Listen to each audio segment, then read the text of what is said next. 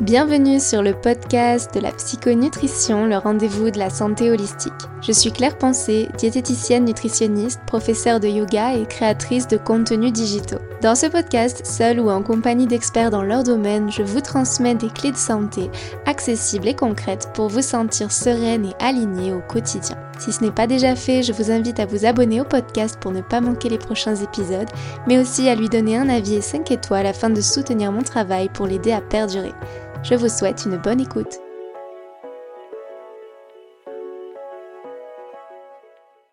Bonjour à toutes et bienvenue dans ce nouvel épisode de podcast. Je suis ravie de vous retrouver aujourd'hui et hum, je voulais aujourd'hui vous parler d'un sujet assez particulier, peu connu du grand public et pourtant presque omniprésent dans le monde des troubles alimentaires et pour lequel il est fondamental à mon sens euh, de faire de la prévention. Je veux vous parler aujourd'hui des communautés pro-ANA et pro-MIA et surtout de la dangerosité de ces communautés. Avant de commencer cet épisode, je souhaite euh, vous informer que j'aborde aujourd'hui un sujet sensible. Euh, certains faits que je vais citer pourraient peut-être vous choquer selon votre propre degré de sensibilité.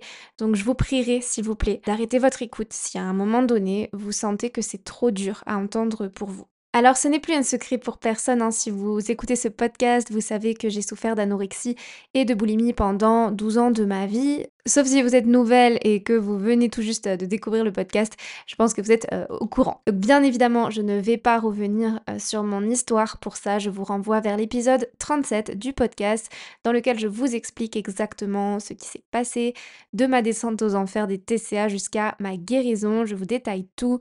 Donc rendez-vous dans les notes de l'épisode pour écouter l'épisode 37 si ce sujet vous intéresse. Dans cet épisode-ci, je vais plutôt m'attarder sur un phénomène dont je n'ai justement pas parlé dans l'épisode 37 et à regret quelque part d'ailleurs, je me suis dit que j'aurais peut-être dû aborder ce sujet et en même temps, j'ai hésité à vous faire cet épisode parce que j'avais peur que ça incite certaines personnes qui ne connaîtraient pas les communautés dont je vais parler aujourd'hui à se renseigner dessus et euh, à tomber euh, dans le piège. Donc j'étais assez mitigée sur euh, est-ce que je le fais ou est-ce que je préserve euh, les personnes sensibles euh, et éventuellement à risque. Et finalement, j'en suis venue à la conclusion d'en parler quand même pour bah, justement faire de la prévention, signaler ces communautés dangereuses et vous encourager à ne surtout pas les rejoindre. Vous allez comprendre pourquoi tout à l'heure. Je m'adresse évidemment aux personnes souffrant de TCA motivées à s'en sortir et en disant ça, je suis aussi bien évidemment consciente que certaines personnes non guéries pourront euh, malheureusement utiliser cet épisode pour se renseigner et rejoindre euh, les communautés dont je vais parler. Mais très honnêtement, je pense qu'il en est de la responsabilité de chacun à un moment donné. Euh, je ne fais que mon devoir, entre guillemets, d'information en vous parlant de ces communautés et je pense aussi que d'une manière ou d'une autre, les personnes qui ne sont pas prêtes à guérir sauront de toute façon se renseigner là où il faut pour arriver à leur fin, que ce soit à travers cet épisode ou bien d'autres sources. Donc là encore, au risque d'insister, vous comprenez mon message, euh, je vous prie de ne surtout, surtout rejoindre ces communautés pro-ANA et pro-MIA. Euh, bien sûr, je, je, vais vous expliquer tout à l'heure de quoi il s'agit, c'est évidemment le but de cet épisode, mais en tout cas, si vous savez que vous êtes susceptible de vous laisser influencer Ayez le courage de ne pas aller vous renseigner s'il vous plaît et si vous sentez que cet épisode de podcast pourrait vous tenter euh, de vouloir en savoir plus, Ayez la sagesse d'arrêter de l'écouter, c'est préférable. Ceci dit, à titre d'information et surtout de prévention, je fais cet épisode pour vous éviter euh, d'encourir les risques de dérive quand on est sujette euh, justement aux troubles des conduites alimentaires. Tout d'abord, qu'est-ce que c'est euh, ces communautés pro-ANA et pro-MIA ce sont des communautés qui sont nées dans les années 2000, en 2001 plus exactement, et elles sont représentées par des personnes qui se revendiquent être anorexiques ou qui aspirent à l'être. De par cette revendication, les victimes ne se rendent absolument pas compte que l'anorexie est une maladie, mais elles la considèrent comme un style de vie permettant d'apporter euh, le bonheur grâce à la maigreur. Donc pour se motiver, les victimes vont créer des blogs, des forums, des canaux privés pour échanger entre elles, se comparer entre elles et se motiver à maigrir toujours plus encore. On comprend bien sûr qu'il s'agit d'un mouvement hyper toxique incitant de jeunes et parfois très jeunes femmes à devenir maigres, dans l'espoir d'être heureuse. Je tiens à le préciser quand même, je fais euh, un raccourci en abordant la problématique au féminin, tout simplement parce que comme on le sait, euh, les troubles des conduites alimentaires touchent en grande majorité des femmes. Euh, maintenant, bien évidemment, les communautés pro-ANA et pro-MIA concernent aussi les hommes, simplement par praticité. Je vais me contenter de parler uniquement aux femmes dans cet épisode. Selon une étude du Cairn, les auteurs de l'article ont recensé 107 blogs pro-ANA entre 2008 et 2009 qui sont tenus par des jeunes femmes qui avaient entre 12 et 18 ans à l'époque. Donc je vous laisse imaginer à quel point les jeunes générations sont touchées et combien il est important de faire de la prévention, chacun à son échelle. Les communautés pro-ANA sont liées au mouvement Inspiration, qu'on appelle aussi Thinspo, c'est un peu le raccourci euh, pour ce terme, et ce mouvement consiste à se motiver à maigrir par tous les moyens, et y compris des moyens dangereux. Les personnes qui suivent ce mouvement se motivent notamment en regardant des photos de personnalités publiques maigres ou qui ont perdu beaucoup de poids. Donc c'est très courant quand vous visitez un site pro-ANA de voir euh, des images de femmes d'une maigreur extrême avec notamment euh, le fameux thigh gap, l'écart entre les cuisses en fait, qui est un des grands buts recherchés par ces communautés, ou encore le ventre très creux, euh, les os apparents, etc. Donc c'est des images qui peuvent bien évidemment choquer, je vous incite absolument pas à aller les regarder. C'était simplement pour vous expliquer ce sur quoi euh, se fonde le mouvement Inspiration, qui euh, en français signifie inspiration à la maigreur et qui est euh, un des hum, fondements des communautés pro-ANA. Les communautés pro-MIA, elles sont fondées exactement sur le même principe que les communautés pro-ANA, à la différence qu'elles ne concernent pas des personnes anorexiques, mais des personnes victimes de boulimie, et notamment de boulimie vomitive, ou en tout cas des personnes qui vont utiliser des comportements compensatoires. Si ce ne sont pas les vomissements, ce sera par exemple la prise euh, de laxatifs, puisque je rappelle que l'objectif premier de ces deux communautés, c'est de promouvoir la maigreur, que ce soit en se privant de manger ou en utilisant ces fameuses techniques compensatoires comme les vomissements ou les laxatifs. Pour être transparente avec vous, si je connais ces communautés, c'est parce que j'en ai fait partie au début euh, de ma maladie. J'avais découvert ces communautés sur Tumblr à l'époque et euh, c'était une période où bien sûr j'étais au tout début de ma descente aux enfers et j'étais complètement ignorante et dans le déni même de mes troubles alimentaires. Donc forcément, ça n'a absolument pas aidé euh, à ma guérison et au contraire, ça, a même aggravé mon cas. Ça a fait que au lieu de prendre conscience de ma maladie, je me suis convaincue que c'est un style de vie qui allait euh, me rendre heureuse. Je vais vous expliquer dans un instant, dans les grandes lignes, les commandements des communautés pro-ANA, parce que oui, il y a des commandements, vous allez voir, et vous donner aussi quelques exemples de faux conseils qu'on est amené à suivre en tant que membre d'une communauté pro-ANA. Par simplicité pour cet épisode, je vais me contenter de parler des pro-ANA, parce que ce sont les plus connus, et vous comprendrez bien sûr que l'idée est identique chez les communautés pro-MIA, à la différence qu'il s'agit de personnes boulimiques. L'idée est avant tout de faire de la prévention, pas de vous énumérer tous les commandements euh, de ces communautés, ça n'a aucun intérêt. Donc je pense que l'exemple des Proana euh, à lui seul sera bien suffisant. Tout d'abord, qu'est-ce qui fait qu'on adhère à ces communautés qu'on pourrait presque qualifier de sectaires finalement? C'est vrai que les communautés pro-ANA et pro-MIA, elles sont construites, on pourrait presque dire, sur le modèle d'une secte, c'est-à-dire que dès lors que vous intégrez la communauté, on vous donne le sentiment d'être quelqu'un de spécial. Il faut pas oublier non plus que les communautés rassemblent et que c'est un besoin viscéral et inhérent à la nature humaine que de se sentir inclus dans un groupe. C'est ce pourquoi on a besoin d'avoir des relations sociales, qu'on a besoin d'avoir un groupe d'amis, etc. Et ces communautés sont donc un parfait appât pour des jeunes femmes en détresse qui ne se sentent pas aimées, qui se sentent seules et qui n'ont personne à qui se confier. Ce genre de personnes, c'est vraiment la cible idéale. Et une fois dans la communauté, chaque membre va agir pour l'élaboration d'un même but, d'un but commun, et en réponse à une même doctrine, donc en l'occurrence euh, maigrir. Et on s'encourage les uns les autres, etc. Il y a vraiment un effet boule de neige où chacun va renforcer les croyances de l'autre et chacun va s'enfoncer davantage. Au-dessus de cette idée de doctrine et d'apologie de la maigreur, il y a bien sûr un gourou, entre guillemets. Euh, on le sait, chaque secte possède son gourou, et dans les communautés pro-Ana et pro-Mia, le gourou, c'est comme son nom l'indique, Anna et Mia. Bien que ces personnages n'existent pas pour de vrai, ce ne sont pas des, vraies personnes, euh, ce sont des personnes qui ont été inventées finalement, on retrouve quand même vraiment un côté personnifié lorsqu'on visite les blogs de membres de ces communautés. Il y a d'ailleurs une phrase de bienvenue qu'on peut retrouver euh, sur, euh, sur de nombreux blogs qui est assez connue dans ce milieu-là et qui cite Anna en disant Salut, moi c'est Anna.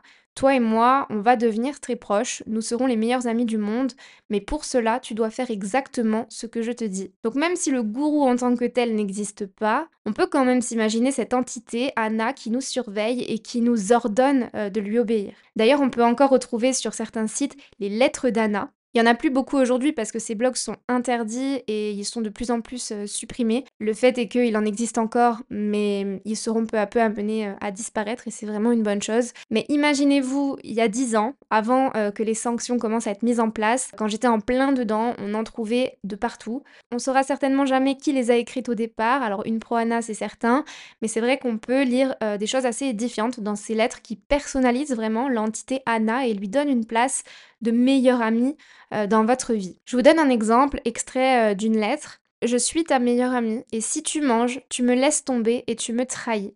Si tu manges, ça prouve à quel point tu n'as aucun contrôle de toi-même. Cette douleur dans ton estomac, c'est moi, et grâce à cette douleur, je fais fuir la graisse. Quand tu te sens vide, ça signifie que tu es vide de tout péché. Donc vous comprenez bien qu'en jouant sur les sentiments et sur la faiblesse euh, des gens victimes de TCA, euh, on peut très vite tomber euh, dans le piège et euh, intégrer une communauté de ce type-là.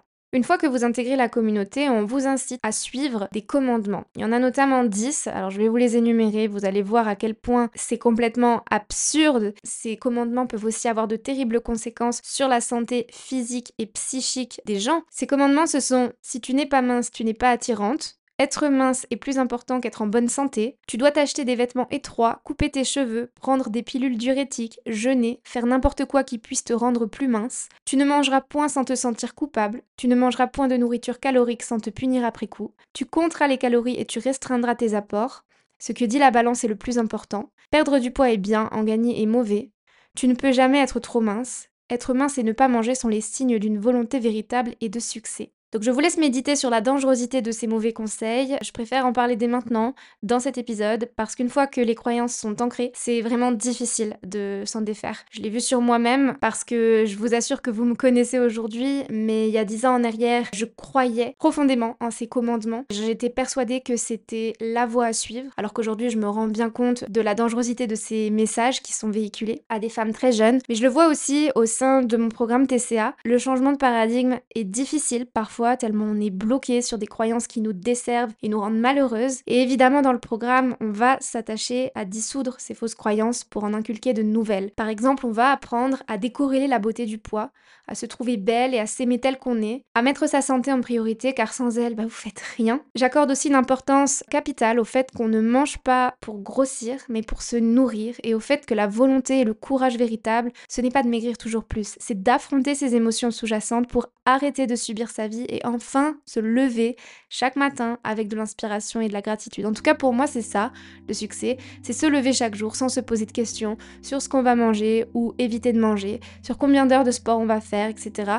Pour moi, le succès, c'est de se lever chaque matin avec de l'inspiration et de la gratitude en étant en paix avec soi-même. Les blogs de Proana recensent aussi plus de 50 conseils euh, dangereux pour maigrir et des phrases complètement absurdes quand on y pense. Des choses du style tu pourras marcher dans la neige et ne laisser aucune trace de pas. Donc des phrases qui vous incitent évidemment à maigrir avec des objectifs qui sont, disons-le, impossibles à atteindre. On vous cite les bénéfices comme tu maîtriseras ton estomac tandis que d'autres sont esclaves de leur faim, tu seras capable de te mettre en bikini et d'être fier, ou encore les gens te féliciteront sur la quantité de poids que tu auras perdu, ceux qui ne le feront pas seront jaloux. On vous donne également des astuces pour éviter de craquer sur la nourriture, comme boire beaucoup d'eau, enfiler des vêtements trop petits ou fumer une cigarette. Donc je vous laisse encore une fois constater par vous-même l'absurdité et la dangerosité des messages véhiculés. Enfin, il y a quelque chose d'important à connaître euh, à propos de ces communautés, c'est que comme beaucoup d'autres communautés d'ailleurs, les membres vont porter des signes distinctifs afin de pouvoir se reconnaître entre eux. En ce qui concerne les communautés pro-ANA et pro-MIA, les membres vont porter des bracelets